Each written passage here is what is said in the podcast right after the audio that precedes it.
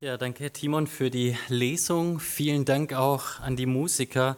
Ich weiß nicht, wann ich das letzte Mal einen Gottesdienst erlebt habe, wo so viele verschiedene Instrumente zur Geltung kamen. Das hat mich wirklich sehr erfreut. Vielen Dank euch.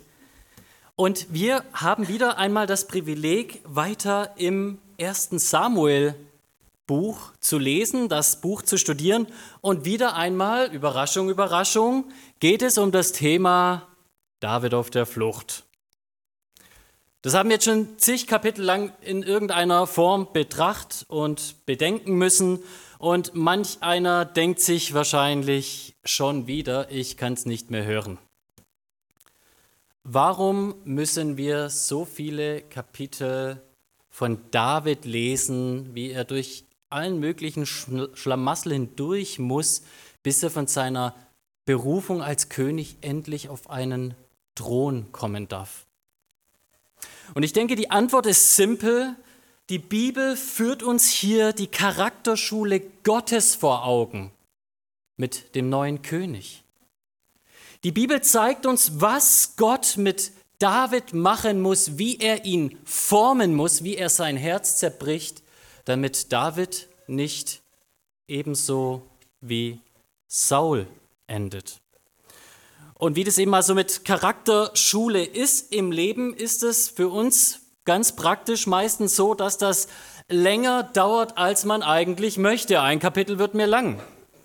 Ich denke mir immer wieder bei den Lektionen, die Gott mich im Leben lehrt, warum kann er mir nicht einen Schnellkurs geben, so einen Test, zehn Minuten, dann kann ich das kurz ins Kurzzeitgedächtnis reinlernen, eine Nachtschicht, danach ist vergessen, Einser durch, fertig.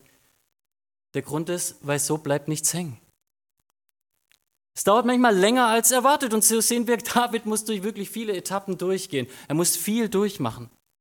Und häufig ist das Ganze schwieriger, als man eigentlich erwartet.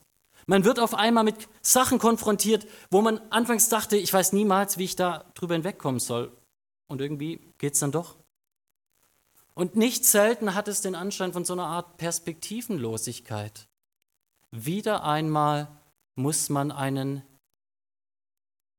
niederschlägenden Moment erleben, niederschlagenden Moment. Wieder einmal wird man mit so etwas konfrontiert und man sieht eigentlich keine Hoffnung mehr.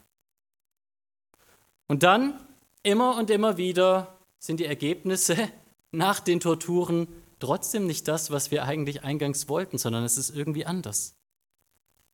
Die Charakterschule Gottes führt zur Reifung und Reifung braucht Zeit. Reifung tut weh.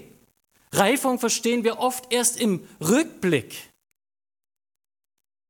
Und dieser Prozess des Reifens, der macht Menschen für gewöhnlich auch demütig. Und das ist hier gar keine Einzelheit, was wir in Davids Leben sehen, sondern das ist das, was wir eigentlich bei all den großen Vorbildern der Bibel sehen. Denkt doch mal an Abraham. Gott spricht zu ihm, sagt, zieh aus deinem Land aus. Er muss seine Heimat verlassen, Umzug. Dann gibt Gott ihm die Verheißung, dass er Vater vieler Völker werden soll, dass er einen Nachkommen haben soll. Und dann wartet Abraham nicht nur Jahre, sondern Jahrzehnte. Und dann kommt Abraham immer wieder in Situationen, wo er versagt, wo er mit seinen eigenen Schwächen konfrontiert wird, wo er lügt, wo er Dinge tut, die keinen Sinn ergeben, wo er selbst versucht, die Verheißung Gottes aus eigener Kraft zu verwirklichen. Und Gott führt ihn dadurch. Und irgendwann mal erfüllt sich das, er kriegt ein Kind nach all den Torturen. Und dann heißt es noch, Abraham opfert dieses Kind. Und Abraham zeigt sich als Vorbild im Glauben und ist bereit. Warum? weil er so viel mit Gott durchgemacht hat, dass er irgendwann mal gesehen hat, wenn Gott einen, einen hundertjährigen Mann ein Kind schenken kann, dann kann er dieses Kind auch wieder aus den Toten aufwecken. Und ähnliches können wir auch von Mose sagen. Denkt doch mal an ihn. Ja, schön hat es begonnen auf dem Königshof, dann zack, Mord, Flucht, jahrzehntelang im Exil. Dann kommt er zurück. Dann ist er quasi der Buhmann vor den Ägyptern und dann später auch vor Israel, seinem eigenen Volk, permanent kommen sie zu ihm und beklagen sich über Gott. Und dann versagt er selbst und er darf nicht mehr ins gelobte Land. Und was lesen wir von diesem Mose?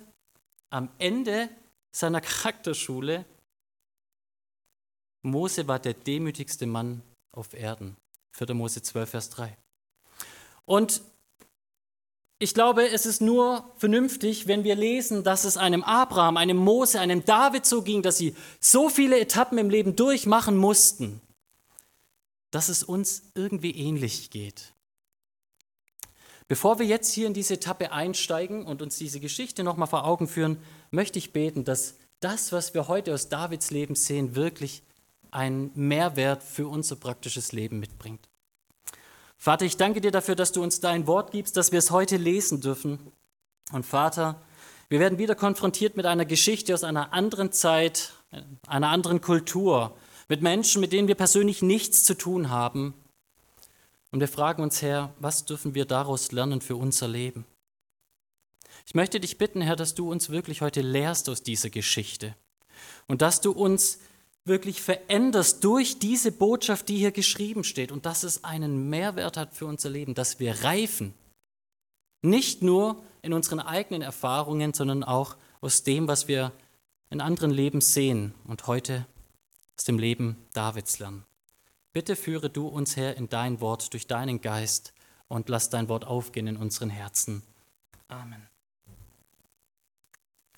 Unser Text beginnt mit einer kurzen Botschaft, ein Vers, bevor es in die Geschichte reingeht. Samuel starb.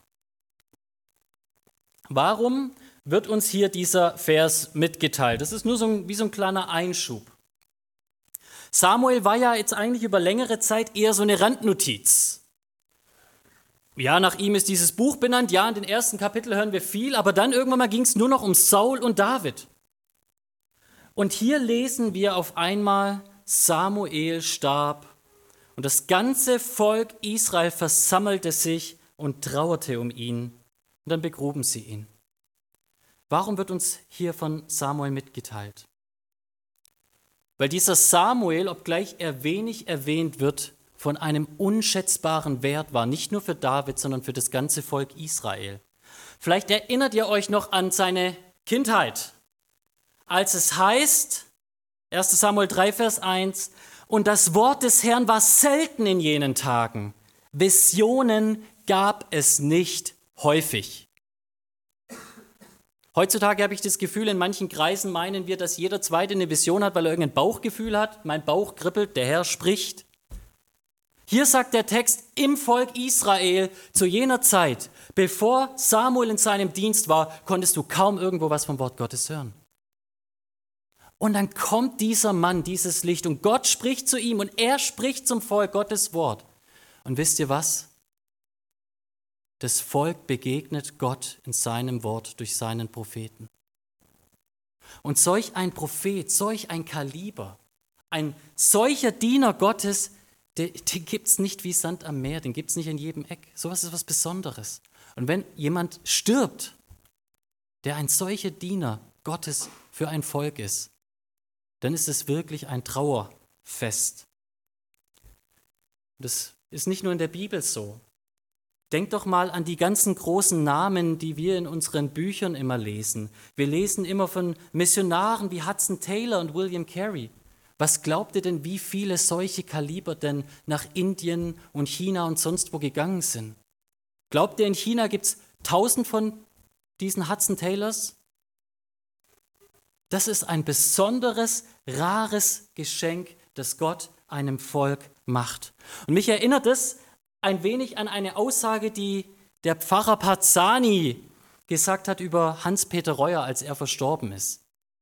Hans-Peter Reuer war jetzt kein ausgebildeter Theologe und ich denke, da muss man ihm auch so manches nachsehen. Er war eben kein bibellesender Stubenhocker, er war eben Bergführer aber dieser Mann hat wirklich viel bewegt, mit einfachen Worten viele Menschen erreicht. Und Pazzani war so erschüttert, als dieser Unfall war, dass er wirklich gedacht hat, Mensch, jetzt wird unser Volk bestraft. Das ist ein besonderes Geschenk.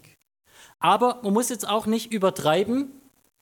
Das Reich Gottes hängt nicht an solchen einzelnen großen Namen, denn wisst ihr was, das Volk Israel hatte Bestand vor Samuel und Kleiner Ausblick in die Zukunft. Das Volk Israel wird auch weiter Bestand haben nach Samuel.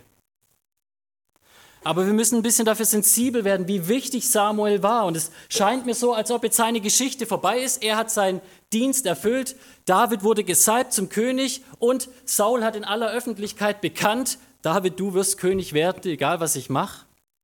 Und es scheint so, dass Gott jetzt sagt, so, jetzt rufe ich dich heim. Und dann lesen wir von dieser Geschichte Davids. Und David heißt es, er macht sich wieder auf in die Wüste, er ist weiter auf der Flucht, trotzdem Saul ja eigentlich öffentlich Reue zeigte. Und warum macht das David? Ich denke einfach nur, er ist schlau, ein verrückter Psychopath, jemand, der sich so dargestellt hat, der kann vieles sagen, es ist immer noch mal besser auf Nummer sicher zu gehen. Und so dachte sich auch David wahrscheinlich, okay, ich bleibe mal weiter auf Abstand. Er ist in der Wüste. Und dann heißt es, dort wo David sich eben befindet, dort gibt es einen reichen Mann namens Nabal. Und Nabal war so reich, er wird uns so reich dargestellt, dass er quasi, man könnte sagen, der Jeff Bezos von Israel damals irgendwo in Juda in der Wüste war. Der Typ war reich. Der hatte sehr viel. Der hatte so viel, dass er das nicht mal alles überschauen konnte. Er hatte zig Diener und die haben alle ihren, ihren, ihren Kram gemacht und er saß irgendwo in seinem Office oder was auch immer, hat ein paar Pina Coladas geschlürft und war glücklich mit seinem Leben. Und David, heißt es, hat sich gekümmert um diese Diener von diesem großen reichen Mann. David hat ihnen geholfen. Es wird immer und immer wieder in unserem Text erwähnt. Und man kann das beim flüchtigen Lesen, kann es auch so klingen, als ob, als ob David wie so ein Gangsterboss irgendwie Schutzgeld eingetrieben hätte. Ich beschütze euch gegen Geld vor mir selbst. Das ist aber, glaube ich, nicht das, was der Text sagt. Ja, David wird positiv dargestellt von allen, auch von den Mitarbeitern selbst. Ich glaube, David hat diese einfachen Hirten beschützt vor wilden Tieren. Wir wissen von David, dass er Bären bezwungen hat. Und da gab es einiges an wilden Viechern damals in Israel. Aber dann wissen wir auch, dass Israel permanent im Konflikt war mit Nachbarländern. Dann gab es irgendwelche Raubzüge und David war da und hat diese Hirten und die Herden beschützt. Und das hat er alles einfach so gemacht, weil er gesagt hat, das ist dran. Das müssen wir tun. Da hat er keinen Vertrag mit Nabal abgeschlossen. Aber wie das eben so ist, selbst als König, wenn du auf der Flucht bist in der Wüste, bringt dir eine angehende Krone nichts, wenn du Hunger hast. Und so heißt es, dass David diesen Nabal bittet. Nabal, schau mal her, wie freundlich und gut wir waren und was wir nicht alles getan haben. Nimm doch hier ein bisschen was von deinem Essen, gar nicht viel, ich will gar keinen großen Zoll. Gib einfach nur meinen Soldaten etwas, damit sie nicht hungern müssen. Mit dieser demütigen Botschaft macht sich David an diesen Nabal ran. Er begibt sich zu Nabal oder sendet Leute aus und, und lässt ihm das mitteilen. Aber dieser reiche Mann, Nabal, reagiert folgend. Vers 10. David, wer ist das? Der Sohn Isais, wer soll das sein? Heutzutage gibt es viele Knechte, die ihrem Herrn davongelaufen sind. Da soll ich mein Brot und Wasser nehmen und die Tiere, die ich für meine Schafschere geschlachtet habe, und das mit irgendwelchen fremden Leuten teilen, von denen ich nicht mal weiß, wo sie herkommen. Ist schon irgendwie komisch, dass er nicht weiß, wo sie herkommen, wenn er doch sagen kann, dass David scheinbar jemand ist, der flüchtet, der, der ein Knecht ist, ein Sklave, der flüchtet vor, vor seinem Herrn. Und es ist auch irgendwie faszinierend, dass dieser große Mann das noch gar nicht eher mitbekommen hat, dass seine Herden nur so unversehrt gedeihen und florieren und was auch immer konnten, dass sein Business so gelaufen ist, weil es einen David gab, der das Ganze beschützt hat. Aber Nabal weist die Knechte Davids ab und sagt, David kann mich mal, er soll sich um sich selber kümmern. Und als David diese Botschaft hört, klingt es so, wie als ob auch ihm die Sicherung durchbrennt und er sagt einfach nur schnell, Leute, schnallt eure Schwerter um, jetzt wird geschlachtet. Lasst uns mal hier kurz innehalten. Lasst uns mal kurz überlegen, wie David hier reagiert. Ist das gerechtfertigt, was David hier sagt? Wir gehen zu Nabal und wir schlachten jeden Einzelnen ab, den wir da finden. Ist das gerechtfertigt? Verständlich ist es sicherlich, wenn man so abgewiesen wird, aber ist das gerechtfertigt? Oder klingt David hier nicht etwas wie jemand anderes? Ich gebe euch mal einen kleinen Hint. Stellt euch mal einen anderen König vor, der ein Gemetzel veranstaltet hat bei Leuten, wo es eigentlich völlig eine, eine Überreaktion war. Fällt euch jemand ein? Klingt ein bisschen nach Saul, oder? Der David.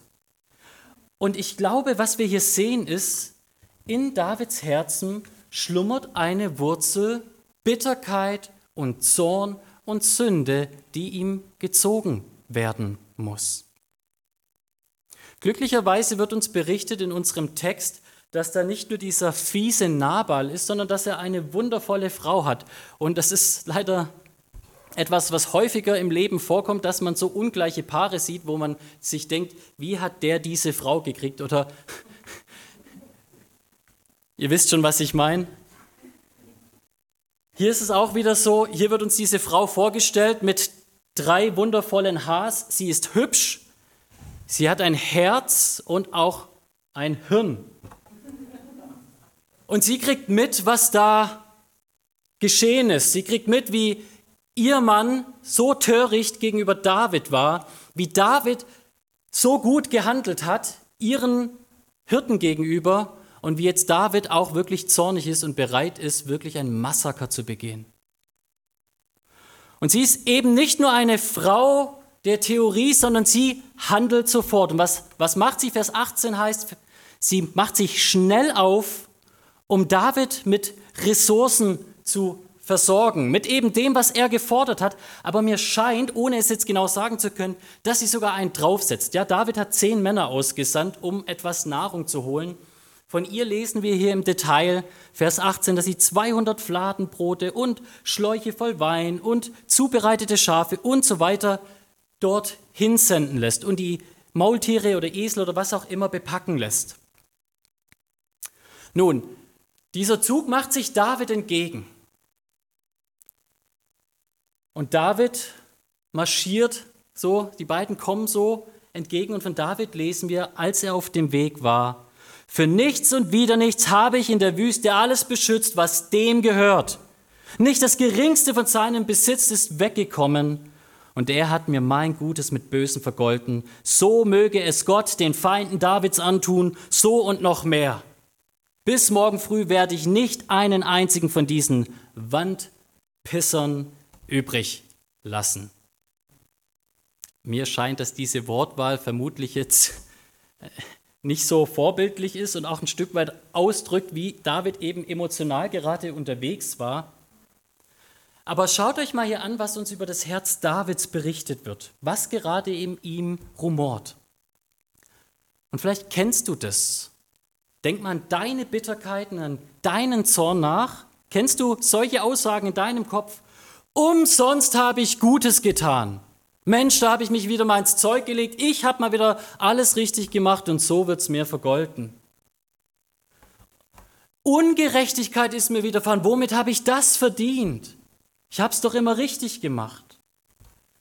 Oder dann ganz gefährlich hier, Gott wird durch meine Hand meine Feinde zur Strecke bringen. Ich werde quasi die Exekutive des Zornes Gottes sein gegenüber meinen Feinden. Ich werde sie ihnen heimzahlen.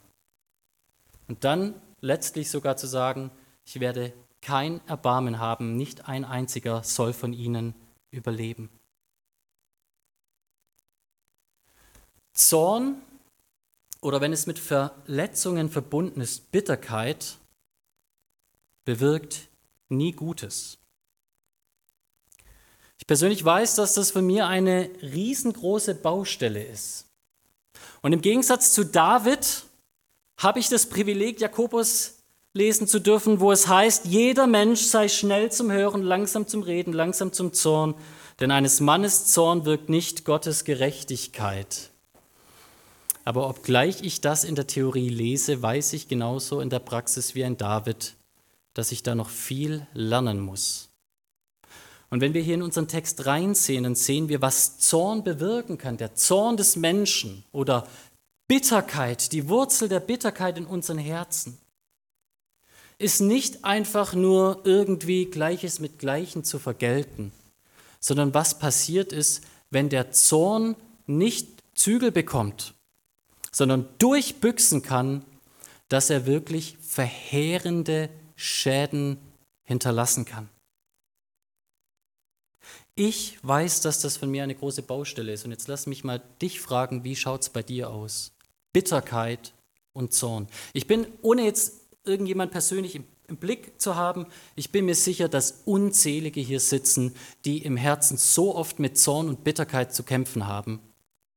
Und ich kann euch das sagen, ohne jetzt die einzelnen Tatbestände zu kennen, Viele von euch haben unter Zorn und Bitterkeit schon wirklich sehr törichte Dinge begangen.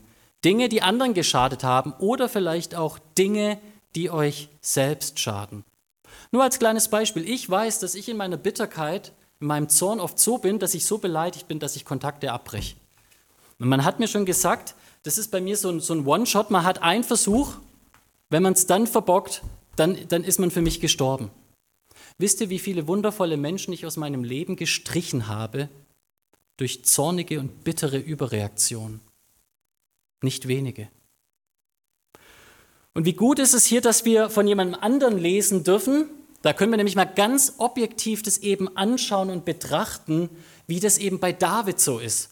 Und da kann jeder für sich selbst vielleicht etwas abschauen, Muster, die er bei David sieht und sie auf sein eigenes Herz übertragen und anwenden und sehen, okay, hier begehe ich den gleichen Fehler. Aber wir lesen hier nicht nur von dem Zorn Davids und von dem, was er vorhat, wir lesen auch von Abigail. Und sie kommt ihm entgegen und sie ist ein Vorbild. Sie ist eigentlich der große Held hier in diesem Bericht. Sie ist das Werkzeug Gottes, das Gott gebraucht, um David zu formen und zu schleifen. Und wenn man in den Text schaut, was sie tut, wie sie ist, dann sehen wir als erstes in Vers 23 und Vers 24, sie ist absolut demütig. Sie kommt vor David, sagt, es ist alle Schuld bei mir, mein Herr. Sie beugt sich vor ihm. Sie macht sich klein. Sie kommt nicht stolz hierher, sondern sie macht sich klein, sagt David.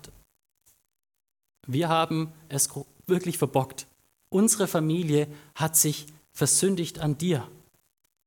Und dann versucht sie Verständnis zu fördern, Vers 25 sagt David, ärgere dich nicht über Nabal, denn er ist ein boshafter Mensch. Es liegt nicht an dir. Nimm es nicht persönlich. Mein Mann ist ein Vollidiot. Und ich übertreibe nicht, wenn ich das sage, weil der Name Nabal steht so viel wie für Tor oder Nah. Wir wissen gar nicht, ob das jetzt wirklich sein Name war oder ob der ihm hier so gegeben wurde in der Geschichte. Ist auch egal. Klar ist, der Name ist Programm. Der Mann ist ein Idiot. Und dann weist sie aber auch darauf hin, dass David gerade im Begriff steht, sich gegen Gott zu versündigen, Sünde zu begehen. Und sie zeigt ihm, Gott hat doch einen anderen Weg der Gerechtigkeit. Schaut mal her, Vers 26. Jahwe hat dich daran gehindert, in Blutschuld zu geraten, indem du dir mit eigener Hand hilfst. Blutschuld. In ihrer demütigen Art kommt sie zu David und sie weist ihn auf Gott. Und sie sagt ihm, David, du stehst gerade im Begriff zu sündigen, Blutschuld zu begehen. Indem du meinst, dass du das Werkzeug bist, um Gottes Gerechtigkeit in deinem eigenen Leben hervorzubringen. Aber der Zorn des Menschen bewirkt nicht die Gerechtigkeit Gottes. Die wusste schon, was Jakobus später aufschreibt. Und dann unterstützt sie ihn aber auch praktisch. Es sind nicht nur Worte, Vers 27 sagt sie, sie gibt all diese Güter, David lässt es verteilen. Und dann in den letzten Versen 28 bis 31 sehen wir nochmal, welche Gottesfurcht in dieser Frau drinnen steckt. Vers 28 sagt sie, ich weiß, dass du der von Gott berufene König bist, denn du führst die Kriege Gottes aus. Und ich weiß, dass Gott dich dein Leben lang bewahren wird. Und wenn jemand dir folgt und dich umbringen will, so soll das Leben meines Herrn bei denen verwahrt sein, die Jahwe deinen Gott am Leben erhält. Aber das Leben deiner Feinde schleudere er mit großem Schwung weg. Gott David wird deine Feinde bezwingen und deine Freunde zum Ruhm führen. Dann Vers 30 und 31 sagt sie, ultimativ David, ich komme zu dir als eine, die Gnade möchte. Wenn Jahwe meinen Herrn all das Gute tun wird, wenn du einmal Fürst über Israel sein wirst, dann mach nicht weiter Vorwürfe uns gegenüber, sondern denke doch an mich, deine Dienerin. Man sagt ja von Frauen, dass sie im Durchschnitt zwei bis drei Jahre reifer sind als Männer oder früher reifen als Männer. Hier scheint mir das, dass diese Frau wirklich äh, Quantensprünge vor David war und vor allen Dingen vor ihrem Mann. Diese Frau ist wirklich menschlich reif, die ist geerdet. Und David reagiert so beeindruckt, dass er nur noch Lobpreisen kann. Lobpreisen kann, dass jemand mit so viel Verstand kommen kann und mit einfachen Worten ihn davon abhalten kann, so viel Schuld zu begehen. Und er preist Gott dafür, dass er selbst nicht zum Sünder wurde, sondern dass Gott ihm ein Werkzeug ins Leben gestellt hat, das ihn Korrektur gebracht hat, bevor das Schlimmste kommt. Und dann endet dieser Text letztlich damit, dass David sich besänftigen lässt, dass Abigail heimkommt, ihren Mann festen sieht, ein Festmahl wie ein König feiert, besoffen ist und als sie ihm am nächsten Tag sagt, so schaut's aus, das ist passiert, da fährt es ihm ins Herz und zehn Tage später stirbt er. Welch Ironie des Schicksals, dass Nabal auch ohne Davids Hand stirbt. Und mit Schicksal meine ich nichts anderes als Gott in Aktion.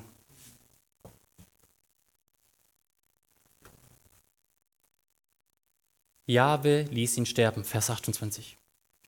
Der ganze Text endet letztlich mit dieser Notiz, dass David diese Frau heiratet, eine andere Frau heiratet und seine erste Frau verliert.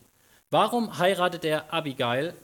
Manche Ausleger sagen, es ist quasi ein Liebesdienst, die Witwe nicht verwitwe zu lassen. Andererseits hatte die Frau wirklich Kohle. Weiß ich nicht, ob es das ist.